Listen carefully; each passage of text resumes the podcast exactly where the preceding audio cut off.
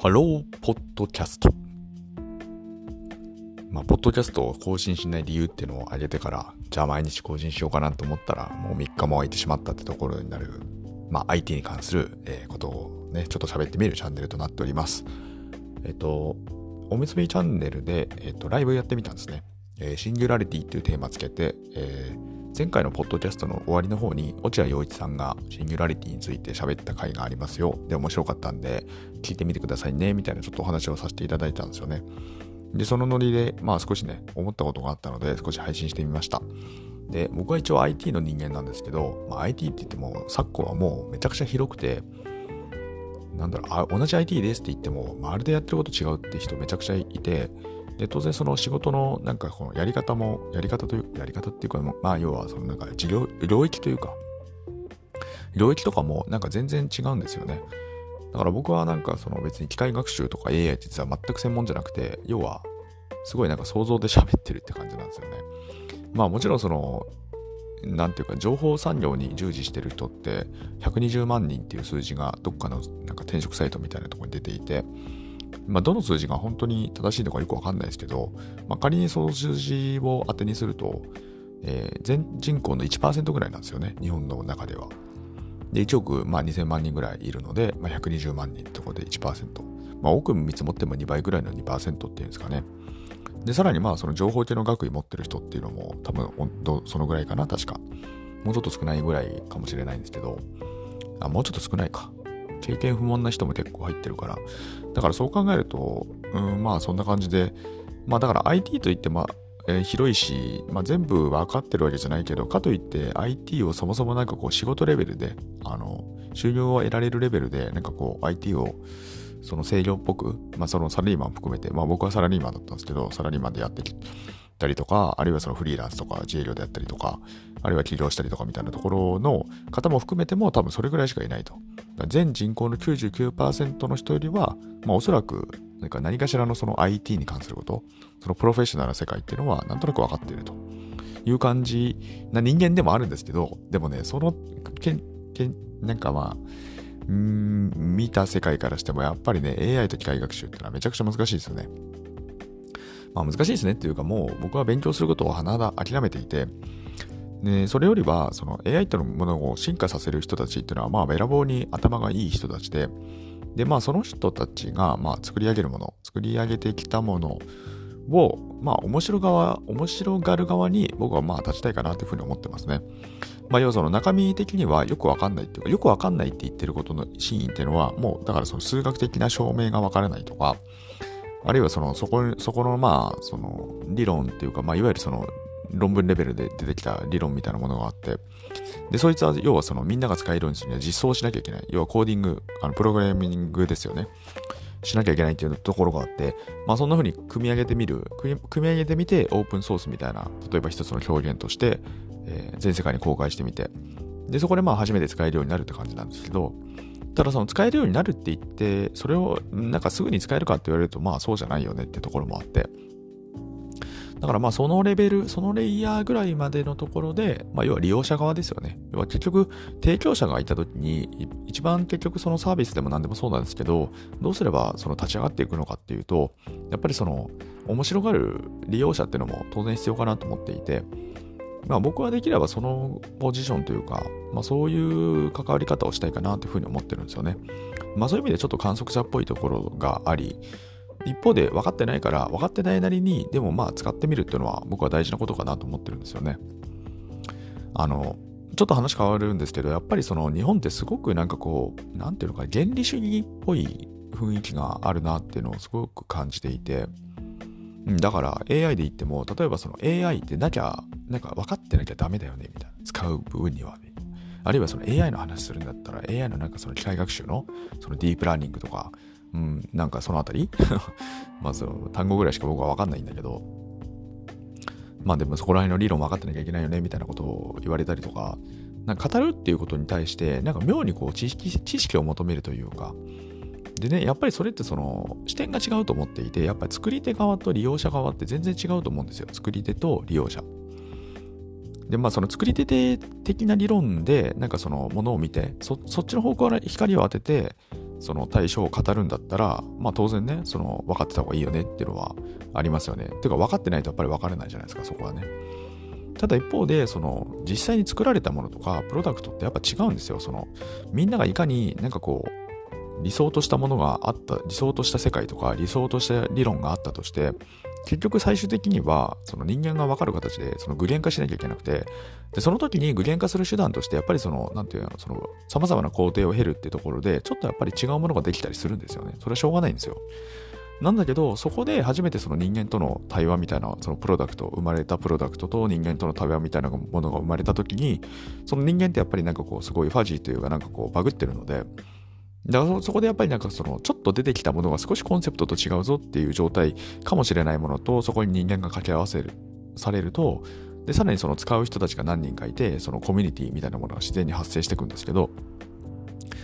まあ、ってなるとやっぱり、ちょっとね違った世界観というかその人間が目にした時に初めてその認知が行われてそこからまあ新しい世界が開けていくってなるとやっぱりちょっと違う世界になるんですよね利用者側っていうのは。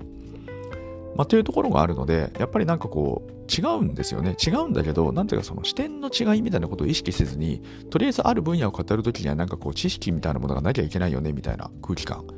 で、僕はこれをね、今、なんかとっさにちょっと、何、その原理主義的な世界ってちょっと表現してみたんですけど、そう、だからなんかね、そういう息苦しさみたいなのって特にね、まあ、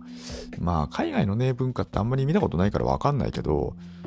ただ、やっぱりその、少なくともそのアメリカ系のその学生とか見てると、そのなんか有名な大学とかの学生とか見てると、やっぱりなんかこう前の方にね、教授の授業とか、なんか前の方に陣取って、で、みんななんか結構バカみたいな質問もしたりすることもあって、ただそれってやっぱりそのね、結局受け手側なんだから、それはいいじゃないですか。まあもちろんあまりにもね、なんかその場を乱しちゃったりとか、みんなの時間を奪うようなものにすると良くないよねっていう、その塩梅のところは難しさはあるんですけど、でもいいじゃないですか。なんかそういう感じで、なんか様々な視点があって、それは言ってみれば、まあ僕はその、なんだろう、さっきの話に立ち返れば、その教授が作り出すものがプロダクトだとしたらそこに対して受け手っていうのはまあ学生なわけで。でその時にいろんなバックグラウンドの人がいて、まあ、知識レベルに差があってでそれをなんか聞いてる聞いてないみたいなのも内側にねちょっとあるかもしれないし、まあ、その中でその感じてることとか湧き上がる質問とかってやっぱり全然違う。つまりなんかその利用者っていうところはやっぱり違うわけですよね。次元的にみんなものを見てないとかってなるんですけどなんか要はそこら辺で、そのなんか内容してなきゃ質問しちゃダメだよねみたいなところっていうのは、ちょっとなんか重複するというか、僕の中では結構重複するようなっていう感じがするんですよね。原理主義性というか。だからこの息苦しさみたいなものっていうのは、なんかすごくあるなと思っていて、でね、だからその、なんていうかその、おむすびの話、なんでしたのかって話に戻ってくるんですけど、だからまあ、あの言ってみれば IT で言えば多分僕はプロフェッショナルなんですよ。そこら辺は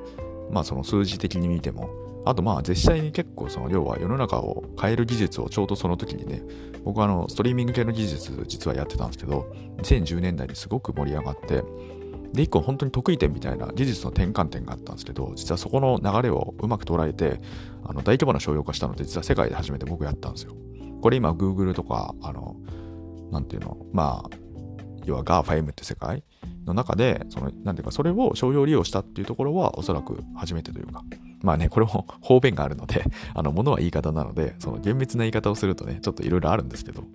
まあでもそう言っていいかなと思うんですよね。実際にはその、アメリカのね、某某本社置くところの、その会社から実際にこのこれこれだけの大規模商用化っていうのは事例は初ですねみたいな話は実際に聞いてるっていうところなので、まあだから多分そういう言い方もしていいと思うんですけど、そう、だからその得意点っていう話なんですけど、まあ、つまりその、なんていうの？その、そう、それだけ、まあ一応僕はプロフェッショナル、プロフェッショナル、プロフェッショナル、なんかあんまりその変な偽物じゃないですよみたいなことをちょっと話したくて今話してみたんですけど、ただやっぱりその観点から見ても、やっぱりまあ難しいものは難しいってところなので、まあそこに対して、その、それとはいえ、まあ僕は喋ってみると。いうところで、おむすびは喋ってみたんですけど、喋ってみてやっぱりね、分かってない分野ってなかなか難しいなと思いましたね。それこれ、これはちょっとすいません、感想なんですけど、やっぱり分かってないことを喋るって言った時に、果たしてその見ている方がどういう反応というか、どういう感情を抱くのかっていうところは、すごく興味があるなって湧きましたね。うん、どんな感じだったんだろう。あの、そう、だからまあ、なるべくね、あの基本的に僕は今、今のこの2ヶ月、3ヶ月ぐらいでやってることっていうのは、ただひたすら今自分が一番面白いと思ってるものをただひたすら喋ってみるってことをやってみようと思っていて、で、その中で、なんかその、言ってみれば自分がすごく、なんかよく分かってる世界を、まあ喋ってみようっていうところでずっとやってきたんですよね。で、その結果、その話を聞いて面白がってくださる方がいるのかなっていうのは、一つの、なんかまあ実験だったんですよね。実験っていう形で、まあやっていて、幸いなことにちょっと面白そうだなって思って、その耳を傾けてくださる方が、あの、何かいらっしゃるとか、いうところが分かってきて、まあそこはね、すごくありがたいんですよ。フィードバックもいただいたりとかしてて。ただ一方で、今回のその AI の話っていうのを言ってみれば、自分の中では、まあ、IT っていうのはわかるんだけど、やっぱりそのちょっと難しいというか、まあ、ちょっと、ちょっとどころじゃないですね。まあ、めちゃめちゃ難しいんだけど、まあ、難しいんだけど、まあ、なんとなくその、うん、なんか少し喋ってみようかなみたいな。あの、そんな感じで喋ってみたんですけど、まあ、言ってみればなので、その IT っていう分野ではあるんだけど、一応その利用者視点、あくまでもその結構その今のハードコアな技術をどう利用者として面白がるかみたいな観点のところで、うまくね、ちょっと喋ってみたいなと思ったんだけど、それにしても、ちょっと利用者視点においても、やっぱりちょっと自分のレベル低いなみたいなことを感じて、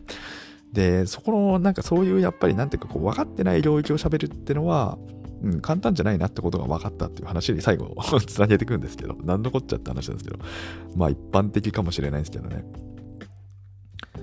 まあでも、その、喋ってみて分かったのはやっぱりこれは難しいんだなってことが分かったっていうのと、まあ、少なくともなんかその空間でもし面白がってくださる方が一人でも多く生まれるにはどうしたらいいかっていうと、やっぱり多少の、多少の勉強をもうちょっとした上で、うん、なんかそうですね、多少の勉強をやっぱりしないといけないなっていうところまあ多少の勉強っていうかそのレベルはやったんですけど、とはいえ、その、なんか、足りてたかっていうと足りてないよな、みたいな感じで思いましたね。だからそこら辺も言ってみれば、あとはそのちょっとね、そのおむすびっていうか、その自分の配信基地の話になるんですけど、自分の配信基地の中で、要は何喋ってもいいんですよね。何喋ってもいいし、つまんないこと喋ってたらみんな聞かなくなるだけだし、だからまあ、それはそれでいいんですけど、とはいえ、そう、だからどこまでね、そのなんかこう責任を背負ってやるかとか、あるいはなんかそういうことも、うん、なんか正直ね、僕だから今全然その放末の配信者だし、そんなこと気にするフェーズじゃないとは思うんですけど、そう、そんなこと気にしてたらね、別になんか何のためにじゃああなたはこの配信やってるんですかって言われるとね、それは、それでなんか自分の人生の目的を見失うそうというか、だって僕は別にここで何かなんか事業をやってるわけでもないし、自分の食い口を稼いでるわけでもないし、ただひたすら実験を繰り返す毎日みたいなことをやってるんですけど、でも毎日は配信しないですけどね。まあなんとなく考えてるんですよ。やっぱりこの、なんだろうなみたいな。で、その、落合内の話の中ではやっぱりその、動的コミュニケーション、その、性的コミュニケーション、その動くと静か、あのダイナミックとスタティックっていう対比ですけど、まあ、やっぱりそのその AI みたいなその頭いい人と頭いい者たちがなんか相互作用によって人間の理解を超えるような速度で進化をし始めた世界みたいなものが訪れた時にやっぱりそのまあ要は AI さんたちが作り出す音楽。音楽もね今 AI さん作り出せるしなんか 3D モデリングもできるようだし絵も描けるみたいだしみたいなところで結構面白いことになっちゃってるんですけどただまあそういうなんていうかコンテンツが無限に爆増する世の中になっちゃうとやっぱりどのコンテンツを消費しようみたいなことになった時に、やっぱりそのスタティックなもの、だからその音楽のパッケージ、決められた音楽の形式であるとか、まああるいはその本みたいなものをそのうち書き出すんだと思うんですけど、まあ論文も書けるって言ってたので、まあそういうものを果たして僕たちはそのなんか無限上速する、そういう進化する地に対してそこにアプローチするのだろうかみたいなことを考えちゃうんですよね。ってなった時に、やっぱりそこってちょっと厳しそうだなっていうか、まあたまにね、そこに手を突っ込んでみて、ちょっと楽しく遊んでみたりとか、あるいはちょっと AI さんと戯れてみたりとか、まあそういうなんかこう、要所要所な、なんかこうジャブ、ジャブみたいにね、なんかシュッシュッシュッシュッってこう ジャブみたいにたまにその領域にちょっと突っ込んでみて、ちょっと遊んでみて、書き回してみたいみたいなことはあるかもしれないんですけど、まあでもそんなような使い方程度でしかなくて、まあ、あとは基本的にもういっぱいね、そのスタティックなコンテンツってやっぱり増殖するっていうのはまあ目に見えてるよなって考えたときに、じゃあ何が一つなんでかこう残るのって言われると、そのね、動的コミュニケーションっていうのがまああるよって話してて、で、動的コミュニケーション何かっていうと、やっぱりそのライブ、一つはライブですよね。ライブ配信みたいなもの。うん、で、まあ正直だからね、僕もね、ライブ配信ってね、いまいちわかんないんですよ。なんで自分がやってんのかね、さっぱりわからなくて。でもね、さっぱりわからないんだけど、どこかでね、僕はちょっと、うん、なんか、なんていうの、自分が生活できるようにしたいなって今思ってるんですよ。まあ思ってるっていうか、これはね、そのおむすびをやったからって話じゃなくて、実はちょっとその前段階の話があって、まあ、ここまで聞いてくださる方が多分ね、こんなに長いものを聞いてくださる方そんなにいらっしゃらないかなと思ってるので、ちょっとここではね、あの喋る練習するんですけど、要はね、僕ね、今ね、もうサラリーマン辞めちゃったんですよね。で、辞めちゃったんだけど、その、辞めただけじゃなくて、まあ、家族もいるし、まあ、実は住宅ローンみたいなのもね、テストで組んでみたりしてたんですけど、まあ、そんな感じで、いわゆるその一般的な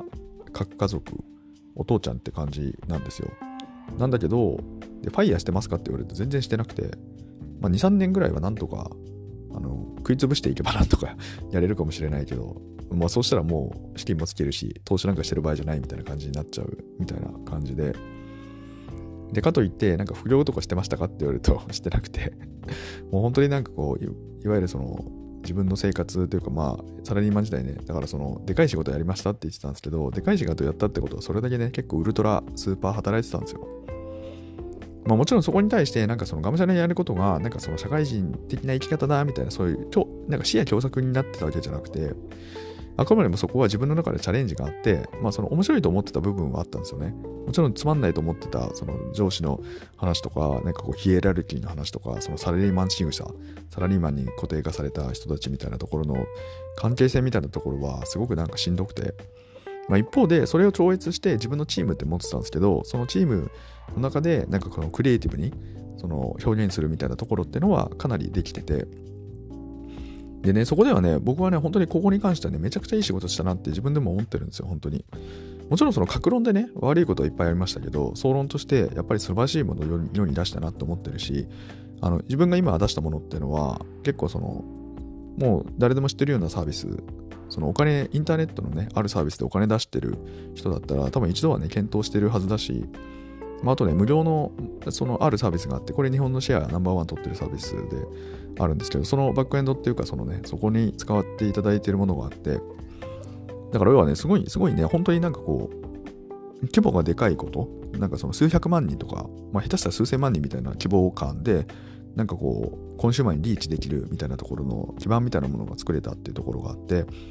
ここはね、なんかすごく、なんか良かったなっていうか、しかもこれ別にあれなんですよ、本当にペンペンペンペン草もないとこから、ゼロから作り上げたってところがあって、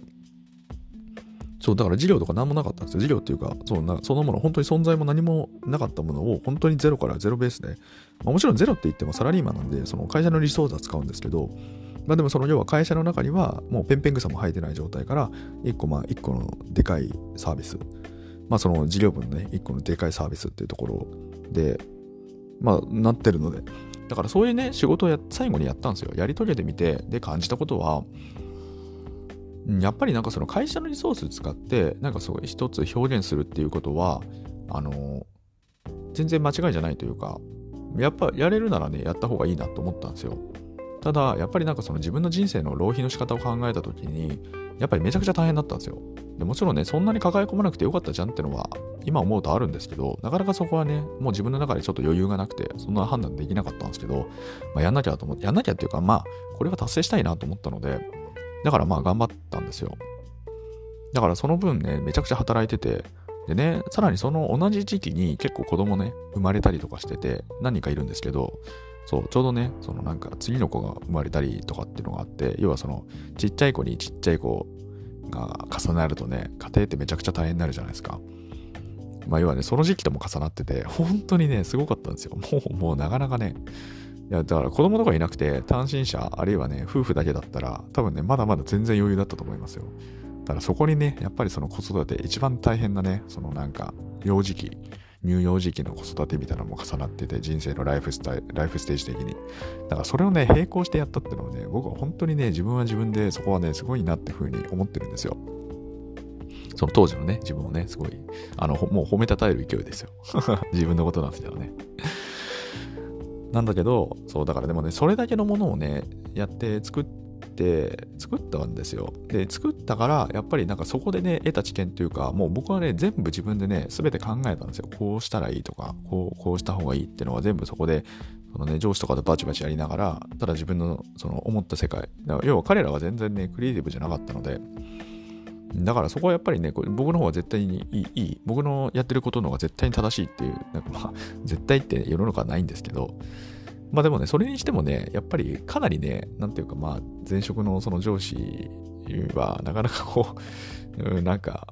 うん、その人間としてはいい人なんですけど、その仕事人としては全然リスペクトできなかったので、まあそれはね、本人にも言ってるのでいいんですけど、まあみたいな感じで、だからまあ、だからよくなんかその相性悪いんだけどいいペアだよねみたいな、なんかそういうドラマの設定とかありますけど、もう全然そんなことなくて、もうマジで最悪というか、多分僕いなかったらあの上司ね、あんなに出世してないと思うんですよ。そう。本当ですよ。僕いなくなってからね、なんか急にもう次の授業なくなってますからね。まあその話はいいんだけど、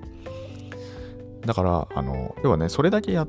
て、ただ残ったもの何って話になると、結局経験ぐらいしかなくて、で、そこで給料めちゃくちゃ上がったかっていうと、結局そういうロジックで組織って動いてない、サラリーマン組織って動いてないから、やっぱりね、そこでなんかこう、爆上げするみたいなことなかったんですよね。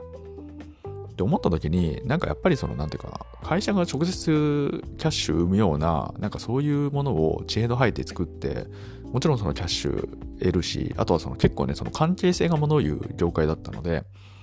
そのこれを作ったことによって業界の中のパワーバランスすごく変わってなんかすごく注目されるようになったというか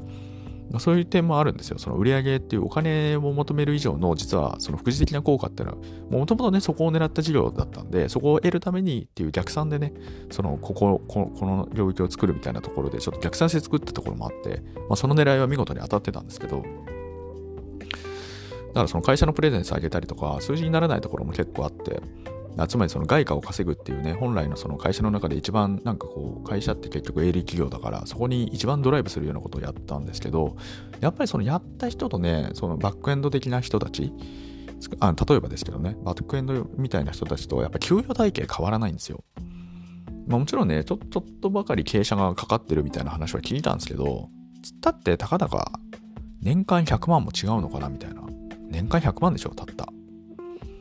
ってなった時に、なんかやっぱりね、これはちょっと違えなと思ったんですよね。で、ここにずっと法然うずめるとか、あるいはその、だから僕結局、もうだからその、なんていうか、その規模までやりきっちゃって、で、それは一番最後の仕事だけなんですけど、そ今こんな風にちょっと喋ってて、まだ全然僕、その仕事の内容とか何したとか、全然一切喋ってないんですけど、この調子で喋ってると多分ね、本当最後の仕事な、どういう意思決定をしたとか、何が素晴らしかったとか、何が良くなかった、何が良くなかったとか、それも含めた話、多分ね、5時間ぐらいね、僕、こんな感じで延々ととね、喋れるぐらいめちゃくちゃある、持ってるんですよ。それぐらいね、考えてやったんですよ。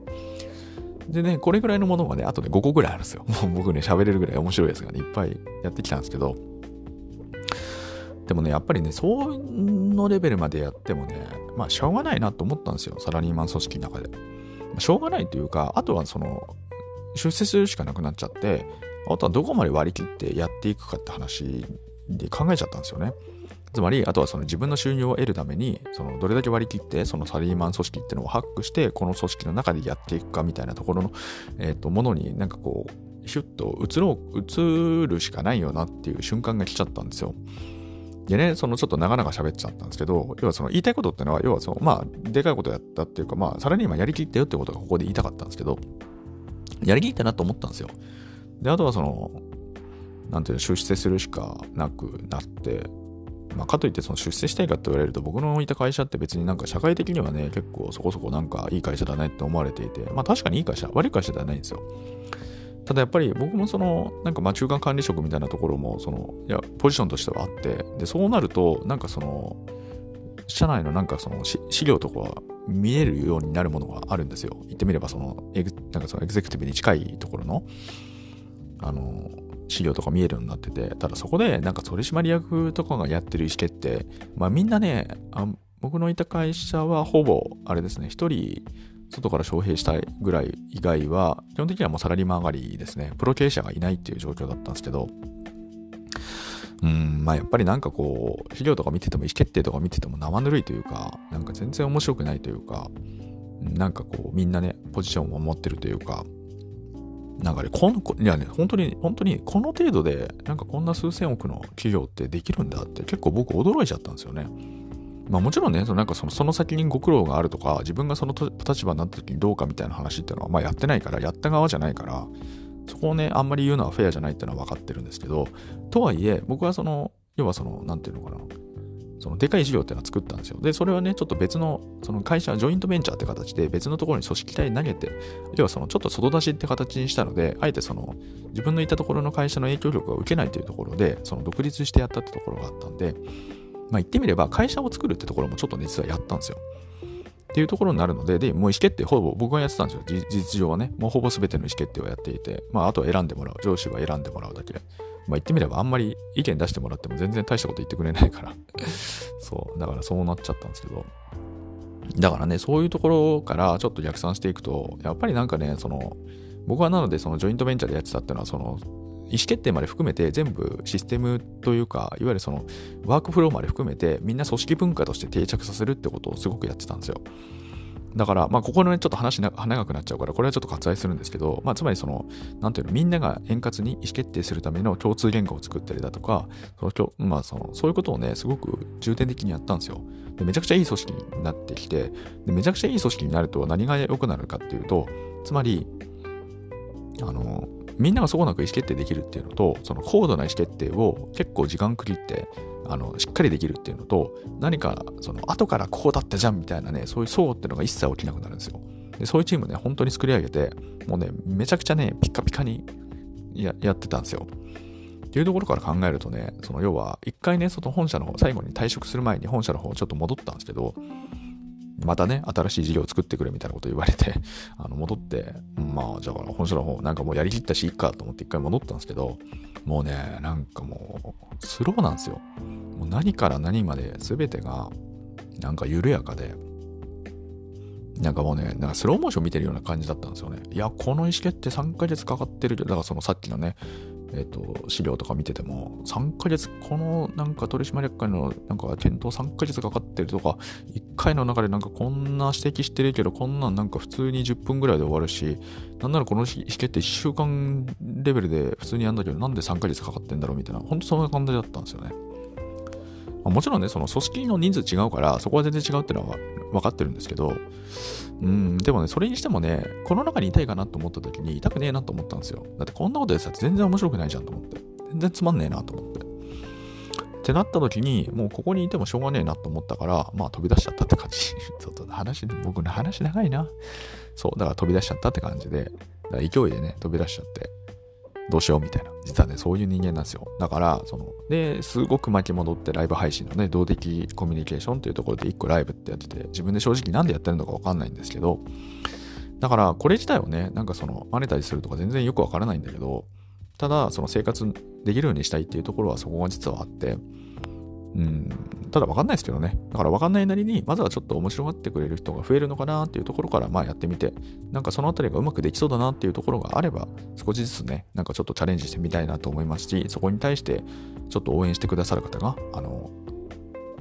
いたら嬉しいなっていうところは、うん、あるっていうところで、えっと、こんな長々としたラジオを撮ってみました。えー、ここまで聞いてくださった方は、あのぜひ、あの、Twitter 僕やってますので、Twitter で DM をください。あの、ここまで聞きましたっていうところで、何かささやかにちょっとお礼がしたいですね。何がいいかな。なんか聞きましたって、あの、その、ポッドキャスト、その最後まで30分ぐらい、これもう28分も喋ってんのか。すげえな。僕今ね、一人で深夜で喋ってるんですけど、すごいな。僕30分も喋れるんだな。そう、だからそんな感じですから、あの、ぜひね、DM ください。で、DM いただいたら、もし何か、そのちょっとね、お話しさせていただいて、何かね、その、そのいただいた方に対して何かこう、僕なりが貢献できる何かをちょっと、なんか、その、貢献できることっていうのを少しやってみたいかなと思ってますので、まあ、もしね、ここまで本当に聞いたよって方は、ぜひね、あの、気兼ねなく DM いただければと思います。はい。じゃあ、というところで、えっ、ー、と、今日は、えっ、ー、と、何の話から始まったんだっけな。落合陽一から始まったような気がしたんだけど、そう、で、難しいよねって話、配信ね、自分のちょっと得意領域じゃないところは難しいよねって話したんだけど、でもそこからちょっとね、あの、僕の身の上話っていうのを練習をさせていただいたってところになってます。でね、えっと、ちょうど今、今日12月1日になりましたね。ちょうど12月、もう師走ですね。最後になりました。えー、今週の日曜日かな？多分日曜日、土曜日か日曜日がちょっとまだ決めが出てるんですけど、22時から、1時間番組っていうところで、えっと、ちょっとね、やってみようと思いますので、まあ、もしよかったら、あの、お暇があればね、あの5分でもいいので、1分でも5分でもいいので、あの足を運んでいただいたら、遊びに来ていただいたら嬉しいなというふうに思います。はい、このチャンネルでは IT がちょっとた、あ明日、明日がちょっと楽しくなる IT の話をしてみたいというコンセプトでお話ししております。えー、今日はね、すいません。ちょっと長々とお話ししましたが、もし聞いていただいた方がいたらありがとうございました。ではまた会える日を楽しみにしております。Have a nice day!